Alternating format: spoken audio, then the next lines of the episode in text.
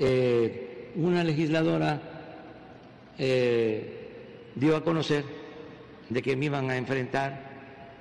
Y es una situación muy eh, bochornosa,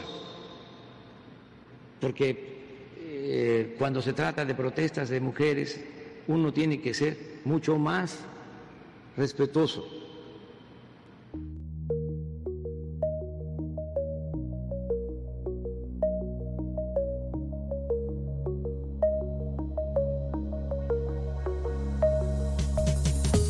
Los otros datos en GDL Post. ¿Qué tal? ¿Cómo está? Bienvenido. Gracias por acompañarnos. Esto es Los Otros Datos en nuestras redes sociales que aparecen aquí en pantalla. Usted no solamente puede ver y volver a ver este programa, puede recomendarlo y, por supuesto, puede sintonizarnos semana a semana con los temas que hacen agenda en la vida política nacional. Orson G., quien es el editor en jefe de GDL Post. ¿Cómo estás? Bienvenido. Hola Ramiro y a todo el público que nos acompaña desde sus casas, dispositivos móviles, por donde quiera que usted esté sintonizando los otros datos. Bienvenido. Aquí la discusión es mala, pero entretenida. Estoy con Juan Pablo Altamirano, quien no aparece en la lista eh, de los papers, pero sí en la lista de los deudores, al menos aunque él lo niegue. Juan Pablo, ¿cómo estás? Buenas noches, Ramiro. Muchas gracias por el favor que nos hacen de permitirnos entrar hasta sus hogares. Este, oye, pues grave lo de las amenazas del presidente, sobre todo cuando se trata de sus opositores, pero pues muy omiso cuando se trata de sus hermanos y de Bartlett y de, todos los que aparecieron ahí en los, este, en los Panama Papers. Eh, pues así como la semana pasada hablábamos de que el presidente estaba metido en un trabuco, justamente con lo de los científicos, pues ahora el PRI está metido en un trabuco doblemente peor, porque pues o queda bien con el presidente este, y el, la gente que votamos por ellos en la coalición se los recalcamos y se los reclamamos, o votan en contra del presidente con todo lo que ello puede implicar para lo que ya sabemos acostumbra a ser el PRI. Saludo también a Miguel Ángel Arevalo con todo y barquito, Miguel. ¿Cómo están? Muy buenas noches. Como siempre, es un placer que me puedan ver. Bienvenidos a la gente que, que no solo nos ve de sus casas, porque la mayoría nos ve cuando va al baño, cuando está en el tráfico, cuando está en la Secretaría de Relaciones Exteriores haciendo el trámite por tercera vez y les dicen que no le van a dar el pasaporte. Saludos, Fer. Y bueno, en muchos otros lugares más. Y los que nos ven, ¿no? Que son como 40. Eh, fíjate, nuestra familia no nos ve, pero hay 40 tapatíos por ahí repartidos que sí nos ven, por ellos, salud. Oye, este, por cierto, a, mis abogados que si no nos ven, no hay nómina, así que bueno, pues por lo menos ya son cinco. Por favor. El, el, agua de, de, Lima es la que rifa para el programa del día de hoy. De este lado, agua fresca, porque pues ya refresco por el momento no. Juan Pablo, ¿es una silla de gamer la que traes? Sí. ¿Sí? Sí, sí, sí. Sí, son bien cómodas, ¿eh? la verdad. El chaval, el chaval de Juan Pablo Altamirano contra el chaval de Miguel Ángel Arevalo. Oigan. ¿Y qué, qué juegas ahí? ¿Qué qué? ¿Qué juegas ahí? No, la, es para la mesa del escritorio. Digo, la silla del escritorio. Tenía que reponer la silla porque mi silla ya tenía muchos años. Seguramente es para la asiática, porque ya, ya debe traer dolores este hombre. Bueno, pero, pero tú tienes buenos remedios naturales para asiática, reumas y otras cosas más. Cuando gusten. El que, el que se enferma un día de algo raro y al otro día se enferma de algo todavía más raro, nos viene a decir a nosotros que nos cuidemos la salud. Venga, o sea, vamos a comenzar. para decir nada. Vamos a comenzar con la agenda eh, del programa y me gustaría comenzar por el principio. Este domingo el periódico El País publicó, eh, reveló la eh, lista de más de 330 personajes que solamente en México estaban operando con empresas offshore. Eh, destacan nombres de prominentes políticos de esta, la administración que iba a castigar la corrupción. Un Julio Scherer, que era el ex asesor de la presidencia de Andrés Manuel López Obrador, el actual secretario de Comunicaciones y Transportes y la pareja otra vez de Manuel Bartlett. Pero además están los legionarios de Cristo y hay otros más que se han incluido en este escándalo. Primero, ¿qué fue lo que pasó cuando ocurrió el eh, desvelo de una realidad que desconocíamos llamado el Panama Papers? Hubo investigaciones a presidentes, renuncias de presidentes, hubo en otros países, de verdad, una persecución judicial para que se llegara al fondo. En México, el escándalo que duró algunos días. Estamos ante otro escándalo más que durará o estamos al borde de ver algo que puede ser un, una cortina de humo para tratar de proteger a los que ya, ya no se puede. Ojo, hoy cerró la Secretaría de Salud Federal por casos de COVID. El señor Hugo López Gatel está desde su casa. ¿Quién quiere comenzar? Pues mira, a mí me gustaría destacar, antes de entrar al análisis duro, eh, algo que comentábamos previo al inicio de este programa y, que retoma Juan Pablo en la introducción, y es precisamente este, este rasero con el que, este doble rasero con el que el presidente pretende salirse de la suya, con la suya, perdón, cuando, cuando es eh, cuestionado de una manera muy blanda por la, por la muy cuestionable prensa que asiste a sus conferencias, eh, acerca precisamente de la aparición de cuatro personajes muy relacionados con él. Eh, en ese momento dice, no, pues hay que investigar, pero no se concentren solo en ellos porque son solo tres mil. A mí, la verdad, me llama poderosamente la atención y me indigna, la verdad, me da coraje. Aquí en este espacio de los otros datos constantemente estamos tratando de defender al presidente, si es que se le puede defender en algo, pero es de verdad irrisorio y es indignante que bajo, eh, que, cinco días después de haber prácticamente eh, fustigado públicamente a los investigadores del CONACITA, quienes no se les ha comprobado absolutamente nada y que se les inició un proceso para averiguar y que hasta donde yo sé en México todavía existe la presunción de inocencia, eh, no es posible que con ese rasero con el que con el que atacó y, puso en evidencia al nombre de 21 investigadores eh, que, bueno, hasta ahora solamente se han dedicado a la ciencia, ¿cómo eh, ¿cómo cambian estos criterios simplemente a conveniencia eh, o por el hecho de formar parte de su equipo transformador que además no ha transformado absolutamente nada en este país? A mí, la verdad, el doble rasero con el que el presidente evade su responsabilidad, porque también tiene responsabilidad en tener gente en su equipo que está implicada en esto, es algo que no hubieran perdonado precisamente los integrantes de la cuarta transformación en otro sexenio. Por menos ya estarían quemando vivos a los Videgaray, a los Osorio Chongs y a los que ustedes gusten de este mundo.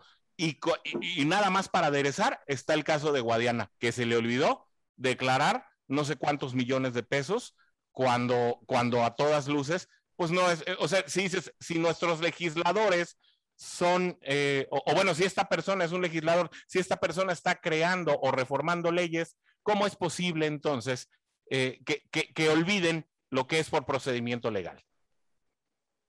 Por cierto, por cierto, Orson, Juan Pablo y Miguel, el día de hoy el Tribunal Electoral del Poder Judicial eh, desechó el proyecto de dejar libre porque pues eh, advertía uno de los magistrados que ya había eh, expirado, o no sé el término legal, Miguel, que se me va, el caso de Pío para el tema de una investigación este, electoral por los dineros recibidos y le van a abrir juicio ya a Pío, ¿eh? Ojo ahí.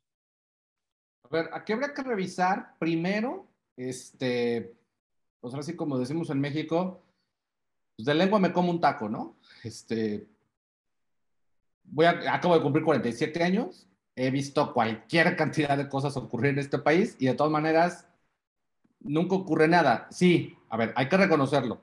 Al menos en los gobiernos del PRIAN, pues siempre había algún este, eh, peso pesado que, pues literal, se iba a ir guardado a la sombra por lo menos cinco, cinco de esos seis años de los sexenios. Es al menos a lo que hemos estado acostumbrados, ¿no? Y tradicionalmente, en cada sexenio siempre hay como un enemigo público contra el que hay que ir. En su momento Salinas se fue este, contra la quina, ¿no? Este, tú y yo, Ramiro, reportamos en su momento este, a la mujer más horrible de este, de este país, que es la señora Esther Gordillo, por todas sus acciones cometidas. Fue en vivo, y fue en vivo. Este, y lo estamos transmitiendo justamente en vivo, ¿no? A inicios del sexenio de Enrique Peña Nieto. Todos los presidentes siempre han tenido un, un enemigo público justamente en términos de el poder que acumulan en un sexenio anterior. Yo no veo en, este, en, en, este, en esta administración, honestamente, yo no veo un enemigo de ese tamaño, porque una, prácticamente la oposición es nula y lo poquito que alcanzamos a ver de la oposición lo ves generalmente en Twitter, ¿no? No ha pasado nada y con los Panama Papers lo único que nos estamos enterando pues es simplemente la información que va a formar... los Pandora Papers. estos son los Pandora Papers. Perdón, los, como una Pandora Papers va a suceder exactamente lo mismo que con el Panama Papers, que pues, es la información con la que van a hacer un guion para el siguiente este, documental en Netflix o en Amazon dentro de algunos años. En este país no ha pasado nada, ni va a pasar nada. Claro que el presidente no iba a decir nada de sus amigos, porque pues el, el chiste es repetir lo mismo este, por su diatriba. Ya acabamos con la corrupción. Ah, bueno, pues que le crea quien quiera, ¿no? Miguel Ángel. ¿Cómo te va, Obrador? ¿Cómo te va? Yo me acuerdo de eso cuando escucho los Pandora Papers, ¿no? Me imagino a este trío musical de sus épocas. Cantas bonito, Miguel, ¿eh? sí lo tengo que confesar. mejor que yo. Este, Ay, disculpe, este, estimado compañero. Eh, con las visitas. Hay algo que decía Juan Pablo en, su introducción de 10 minutos al inicio del programa, que es, eh, pues, pues, cómo el presidente a unos sí y a otros no. A ver, desde el día uno en que se hace pública esta lista de, las de, perdón, público, un segundo, por favor, aquí está, está un abortada, este, se agotó la negra, entonces, eh, desde el día uno que, inicia el tema de los, de, los Pandora Papers, el presidente inmediatamente sale en defensa de su equipo y, a ver, en ese momento no recuerdo exactamente el nombre de quién, eh, no recuerdo si fue de, de Julio, pero dice, yo ya sabía desde antes que se publicaran estos famosos papeles, yo ya sabía porque me comentaron que les habían hecho una estafa, que les robaban un dinero y se acercaron conmigo muy humildemente y me dijeron, señor presidente, ¿qué cree? Creo que nos vieron la cara, depositamos un dinero y pues nos robaron varios millones de pesos. A ver, a ver, yo le creo todavía más a aquel discurso de la gaviota, en donde habla de la Casa Blanca, que el hecho de que un colaborador cercano al presidente haya llegado su propia voluntad de decir al presidente, señor presidente, creo que me robaron dinero y seguramente en próximos días van a decirle que, yo estuve defraudando al, al Estado y evadiendo impuestos y demás. Eh, ¿Qué va a pasar con eso? La pregunta es sencilla, no va a pasar absolutamente nada. Orson lo decía, será también un, evento aislado en el que, al igual que, los Panama Papers, en México únicamente se habló de ello dos o tres días y no pasó absolutamente nada. Sí, no va a pasar absolutamente nada. No se va a investigar a nadie. La esposa del señor eh, Barret va a quedar impune como han quedado sus hijos, como ha quedado él, como ha quedado su esposa en, situaciones anteriores. Vamos, esto va a ser, al menos en México, un evento de dos o tres días y se acabó. Creo todavía que va a haber muchísima más repercusión mediática, porque estoy viendo, al menos en los periódicos de hoy, vi más información sobre que Luis Miguel tiene un yate escondido en no sé qué isla, que, inclusive los miembros del actual gabinete que están involucrados en esta, en, esta lista de defraudadores fiscales. Entonces, es terrible que en México le demos más atención a que Luis Miguel, que Miguel Bosé o que otros actores o cantantes estén dentro de la lista que los propios personajes de la política nacional. En ramiroescoto.com eh, se publicó la mañana de este miércoles la siguiente información, que lo dijo textualmente el presidente de México. Hay que hacer una investigación a quien corresponde si se pagó impuestos. Subrayó López Obrador, quien salió en defensa de Jorge Arganis, actual secretario de Comunicaciones y Transportes, a quien dice le robaron el dinero que aparece en el polémico reporte, el Pandora Papers, y que pertenecía a las utilidades que obtuvo al vender sus participaciones accionarias en la empresa donde se desempeñaba de manera privada antes de ser funcionario. O sea, prominentes empresarios que se dicen, con todo y el colmillo que tienen, defraudados, timados. Caray, no puede ser creíble que el presidente salga en defensa de alguien que tendría en todo caso que responder. Volvemos a lo mismo. Tenemos un presidente o pareciera que tenemos un presidente en el que dice, tú no te metas, yo lo declaro, yo lo tengo todo, todo solucionado. Me levanto en las mañaneras, eh, que por cierto es la única actividad que tiene el presidente de México, y yo voy a defender ante el pueblo bueno, que cada vez son más. Pero la realidad es que tenemos un presidente que le tiemblan las corvas al salir de un Palacio Nacional, en donde en Huachinango, el último evento, el pueblo bueno irrumpió en medio de una reunión, recordando lo que hicieron los maestros allá en el sureste y lo que pues ahora tiene miedo enfrentarse con los senadores. Pero eso sí, desde el púlpito advierte que va a dar a conocer nombres y apellidos de quienes estén en contra de su reforma energética. De ese tamaño es quien avienta la piedra y esconde la mano.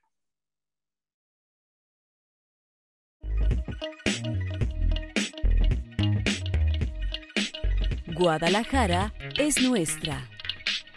GDL Post.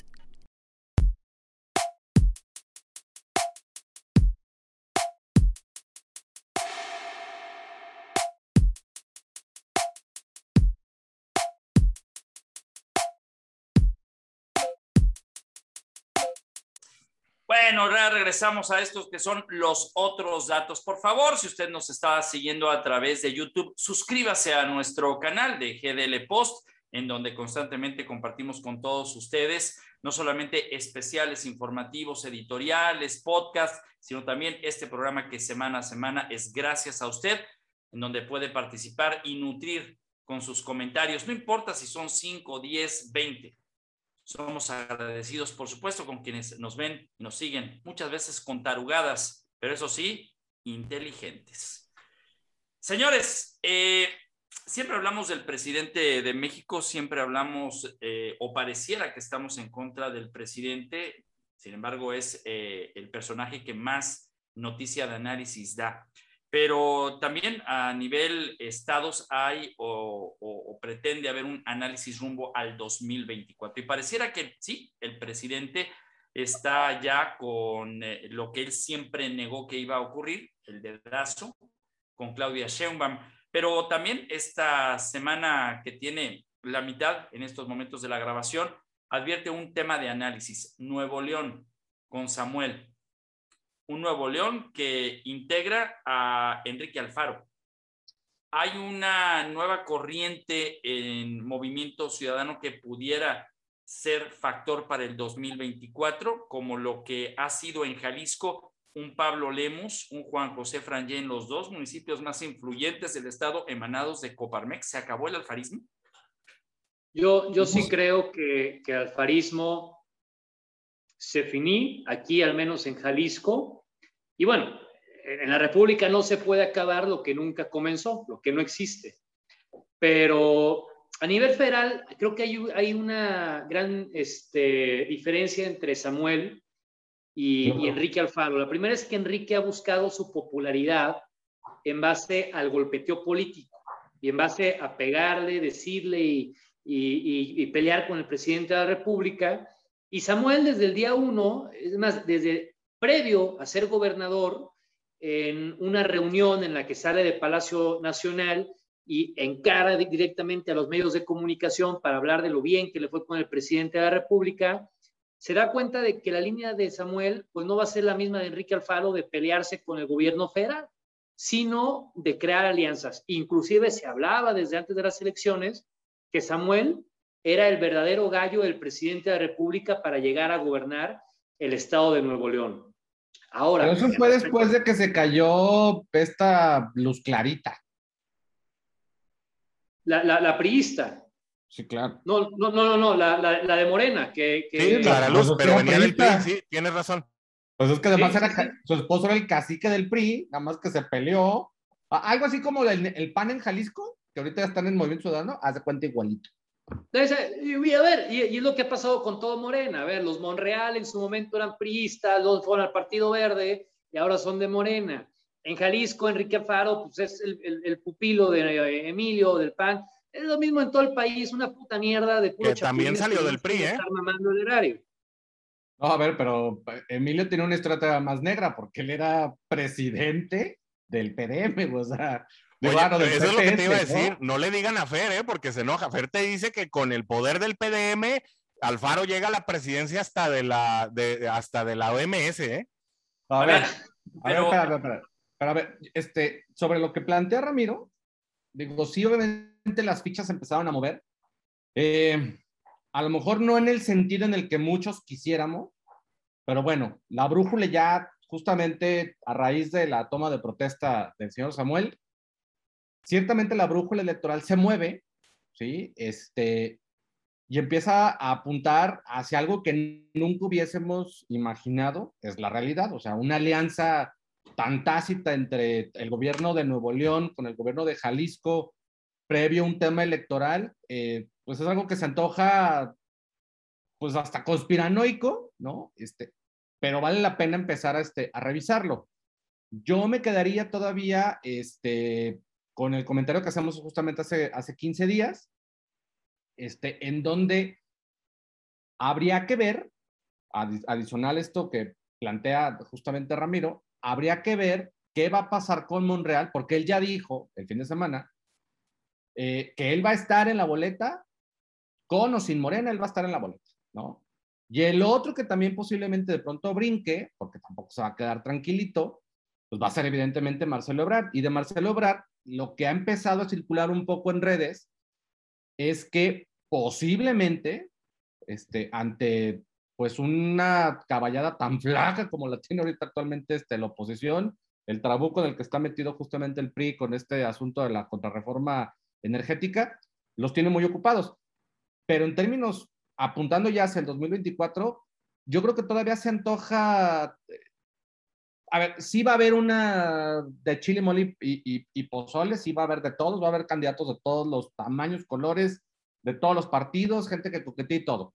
Yo creo que todavía es un poco temprano para empezar a, a, decir, oigan, va a brincar fulano. No, a ver, todavía, lo de Anaya todavía da mucho este, para dónde cortar. Este, el tema de, este, de estos, eh, ahora Pandora Papers, habrá que ver qué se viene. El viernes es, otra reunión, Dios bendito, con, este, con el gobierno de los Estados Unidos. Yo creo que la parte electoral en cuanto al 2024, a mí me parecería perder el tiempo ahorita. Creo que todavía hay muchas cosas que se tienen que acomodar, empezando por la dichosa reforma este, energética, ¿no? Es que es que lo pregunto por, por eh, lo siguiente. En, en, tiempo electoral, el presidente eh, dijo que Samuel García eh, estaba siendo investigado por eh, temas de malos manejos, etcétera. Gana la elección en Nuevo León y es uno de los primeros que reciben Palacio Nacional. De hecho, la fotografía a la que se refieren, incluso hubo quien en el pie de foto dijo preparando la transición. Después, el propio presidente ya no dijo nada del propio Samuel. Por eso decía yo antes del corte, parece que tenemos un presidente que tira la piedra y esconde la mano. Orson. Sí, sin embargo, fíjense que yo voy a diferir de las lecturas de todos ustedes. Lo dije la semana pasada o hace 15 días en este mismo espacio en los otros datos. A mí no me parece que Samuel sea parte de la contienda presidencial de 2024. Eh, yo creo que todavía eh, le alcanza a, Alfaro dentro de Movimiento Ciudadano. Ojo, no en el mapa electoral nacional actual, no en el mapa de Jalisco, en Movimiento Ciudadano. Le alcanza para permanecer con un lugar que le dé aspiraciones a por lo menos ser precandidato a la presidencia. Yo creo que si, eh, si Samuel García pretende tener un camino eh, abierto eh, de, cara a algún proceso presidencial en el futuro, tiene que completar su periodo en Nuevo León y hacerlo de buena manera, no como el del Bronco, para realmente tener aspiraciones a una carrera presidencial. Yo le veo más cara a Samuel para 2030 en su momento que para 2024. No sé si ustedes compartan, la verdad es que no me importa. Yo insisto que es muy temprano, yo insisto en que es muy temprano para hablar este, justamente ahorita de, ese supuesto. Sí entiendo de pronto la parte de la alianza porque sí es de extrañar, sí es de llamar la atención. Evidentemente, este, a Dante Delgado, claro que le ocupa eh, lo que pueda suceder entre Jalisco y, Nuevo León, que son al final de cuentas, digo, con el tamiz que también esto merece, a ver, Jalisco sí es, sí hay un fenómeno interesante en cuanto a movimiento ciudadano. En el norte del país, concretamente en Nuevo León, a ver, yo vuelvo a hacer la pregunta. Ah, pues aquí ya hemos dado las cifras. ¿Cuántos diputados jaló Samuel García para San Lázaro y cuántos jaló para los este para el Congreso local de Movimiento Ciudadano? Y entonces después hablamos de si tiene o no le empuje para a ver, pero insisto, hay otros temas más importantes en la inmediatez que estar hablando, sí vale la pena estarla revisando. ¿Qué pasó, Orson? Solo déjame hacerte un apunte, ¿no? Yo creo que ahí es interesante nada más eh, analizar si el, el, momento de, de, movimiento ciudadano en este momento, que es el partido bisagra en el Congreso y que tiene a los dos estados más grandes fuera de la capital de la República en su mano en este momento. A ver, pero ni tan bisagra, ¿eh? Ojo, ni tan bisagra. Porque ahorita quien va, quien puede, quien va, el fiel de la balanza ahorita con el tema que se está discutiendo en el Congreso, que es la ley energética. Es el PRI de este lado, eh, que elegimos ley apagón, es el PRI, o sea, no es, este, no es Movimiento Ciudadano como se hizo creer en campaña, o sea, no, no es cierto, no les alcanza este, para eso. Este, del PRD, este, híjole. Pues, es que al PRI se le contaba en la Alianza por México. Aquí el tema de que se salga de, de la Alianza, el PRI, obviamente sí lo convierte en, en, partido bisagra este, pero al PRI se le contaba en la Alianza. A ver, eh, pero, pero tenemos un presidente, vuelvo a lo mismo, en el que en el 2018 entró con toda una eh, caballada de morenistas en el Congreso, en el tema del Senado, alguien que dijo que el PRI robó más, alguien que estuvo señalando de que no se iba a permitir lo que en el pasado y ahora está pidiéndole a los mismos del pasado que le aprueben su presente que además en el tema de la reforma es un pasado del más pasado. Es decir, eh, ya tenemos un presidente débil, los datos que él tenía eh, y que nunca quiso afrontar fue el primer eh, golpe del 6 de junio.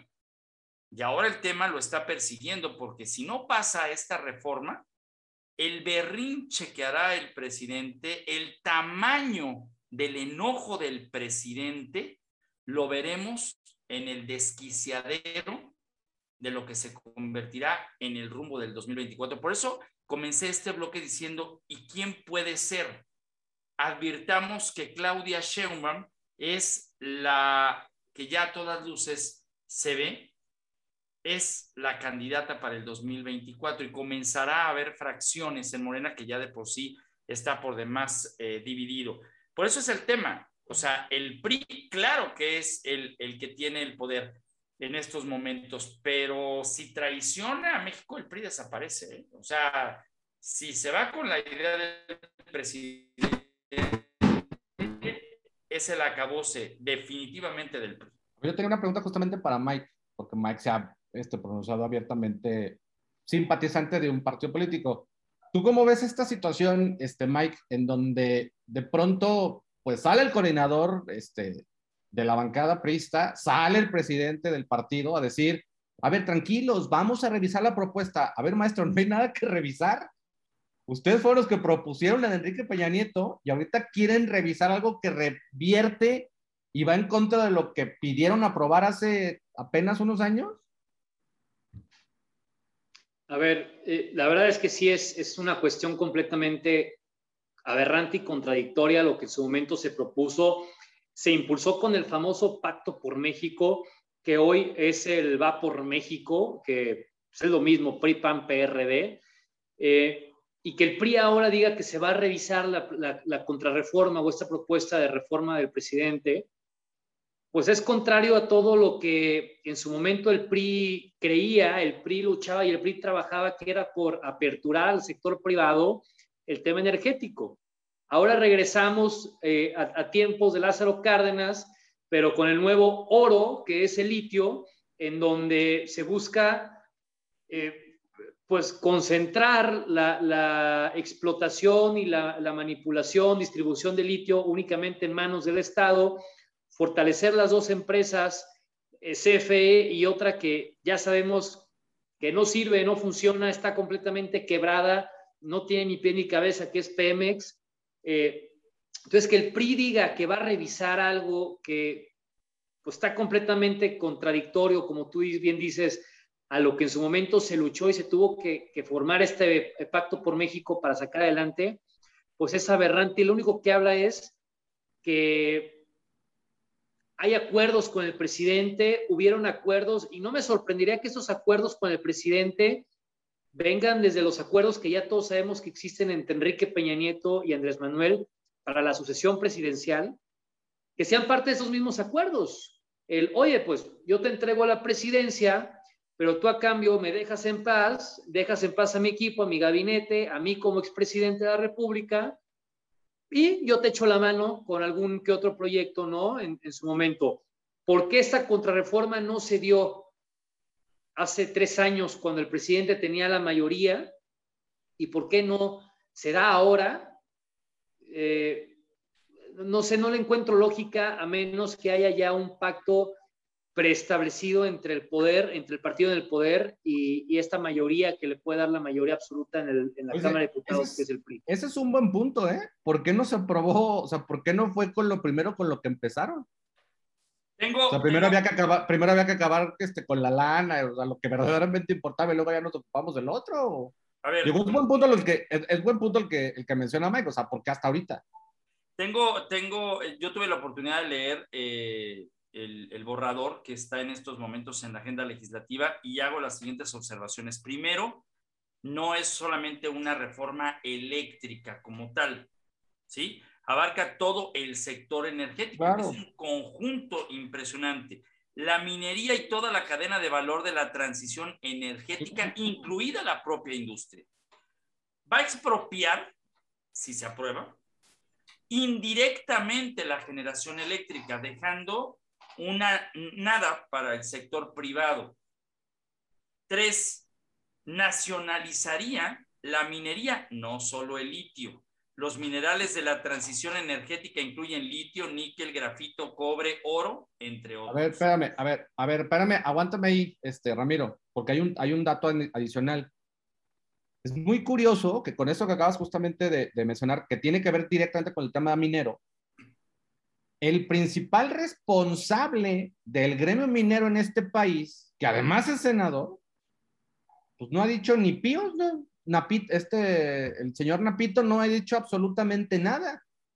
Y hay que recordarle a la audiencia que el señor Napito estuvo guardado este, allá en Canadá con sus amigos, a los que por cierto también les firmó como dueño, llamo señor del Sindicato de Mineros en México, ciertas concesiones al gobierno canadiense para la explotación de ciertas minas que hoy están en medio de la discusión justamente a partir de esta reforma y que tiene que ver con lo que decía Mike de, la parte de litio. O sea, sí está muy cañón este, hablar de compadrazgos, tratos, hilos y lo que ustedes quieran con este, entre grupos de poder. Porque además está lo del este, el que se les acaba de pelar, el dueño de, ¿qué era? Altos Hornos de México. Ah, sí, pero fue detenido. Ansira, pero no, no se les peló. Ansira se lo trajeron de España, llegó a un acuerdo y bueno, ya se ya, ya está pagando su multa. ¿Hasta perdonado salió? No, ya, está redimido. A ver, pues entonces ahí les va, creo que no, entonces no han hecho la tarea. Pónganse a revisar una de las columnas justamente de Riva Palacio y la otra de Loret de Mola de hace 15 días en donde el señor ya no está en México y les dijo, tengan su pago, ya metió a sus abogados para revertir todo el acuerdo que supuestamente había quedado este López Obrador. Bueno, pero eso no invalida lo que te dijimos. O sea, sí lo trajeron de España, llegaron al acuerdo. Ya si él no honró el acuerdo, ya es cosa eh, suya, pero no, no, eh, no es que no hayamos hecho la tarea. No, no, no, no, tú tienes otros datos y está bien. o sea, oh, no, pues. es que estás bien. Mira, a ver, Nada más para concluir lo que yo, porque sí hice la tarea y traigo estos datos de lo que pretenden con la reforma energética. De aprobarse, volveríamos a un mundo pre-NAFTA, o sea, pre-tratado de libre comercio. Eh, dos, decir sí daría un control desmesurado a la Comisión Federal de Electricidad. O sea, 56%. Es el regalo que, ¿quién le hizo a Slim? Carlos Salinas de Gortari. Entonces, ojo ahí.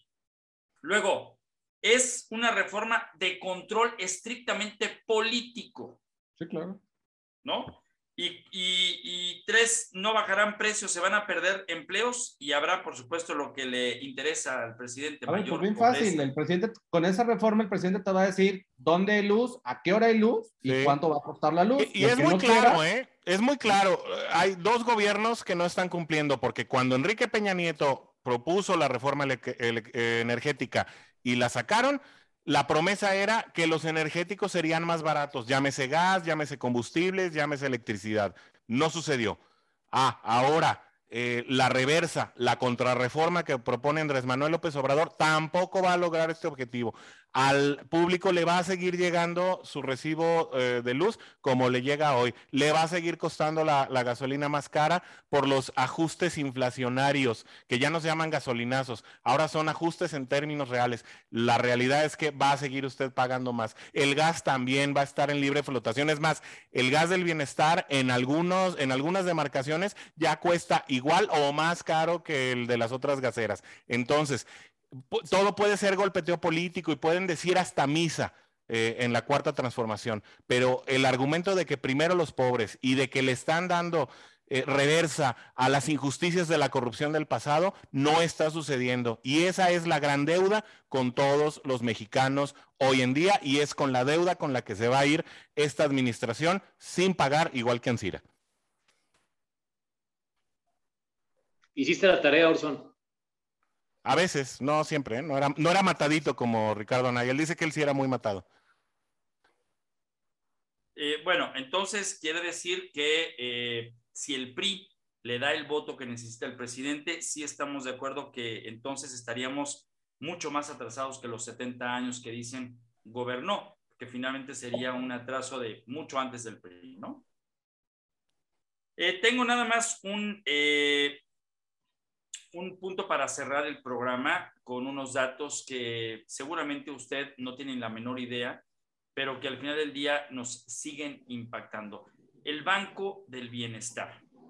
El Banco del Bienestar, en donde, por cierto, la semana pasada el presidente de México tuvo a bien inaugurar, para eso sí es bueno el presidente, para salir después a las eh, el banco, como tal, es una institución financiera con cierto lucro, o sea, un negocio, incluso siendo de gobierno. ¿Estamos de acuerdo los que estamos aquí? Totalmente. entonces, entonces, eh, simple y sencillamente, el proyecto del presidente con eh, su Banco del Bienestar, por cierto, el presidente nunca ha sido empresario, nunca ha sido banquero, eh, desconozco si alguna vez trabajó para alguien, es más, ignoro si tiene alguna cuenta de banco o sabe cómo operar. Pero yo hice la tarea equipar 2.700 sucursales que pretende tener el Banco del Bienestar al final de la administración es más o menos gastar 11.500 millones de pesos. Solamente en lo que es la estructura, ¿ok? Porque luego vienen los gastos de operación. Los gastos de operación serían de 6.750 millones de pesos anuales, cifras dadas por el gobierno federal. Es decir, los mexicanos vamos a pagar todo este subsidio y ni cuenta tenemos. Entonces, el Banco del Bienestar está para repartir subsidios. Pues, ventanillas de reparto muy caras, ¿no?